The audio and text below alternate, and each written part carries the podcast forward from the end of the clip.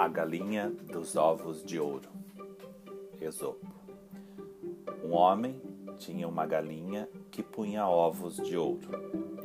Achando que por dentro ela era só ouro, matou-a, mas não encontrou nada de diferente das outras galinhas. Assim, em vez de descobrir o enorme tesouro que esperava, perdeu até o pequeno lucro que ela lhe dava.